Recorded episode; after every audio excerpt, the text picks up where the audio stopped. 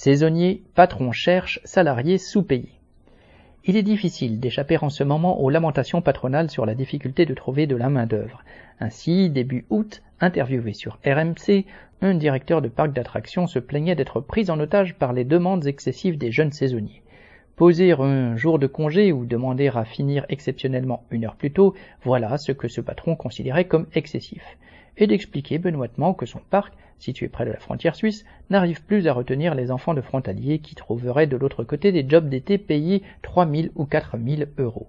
Il en concluait que, citation, la solution sera peut-être des contrats de travail plus flexibles que l'on puisse arrêter du jour au lendemain. Fin de citation. Quand les prix de l'huile flambent, capitalistes et journalistes justifient cela par la pénurie.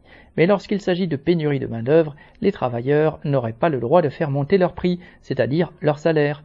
Les patrons considèrent comme normal de mettre les travailleurs en concurrence, mais que des travailleurs puissent oser les mettre eux en concurrence, quel.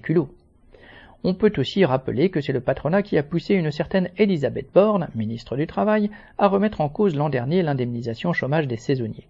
Ceux-ci ont besoin maintenant d'avoir travaillé six mois, soit deux saisons au lieu d'une, pour recharger leurs droits. Tout cela pour un salaire au SMIC, des heures supplémentaires non payées et des conditions de logement souvent indécentes. On comprend que ça donne envie de fuir. Serge Fauveau,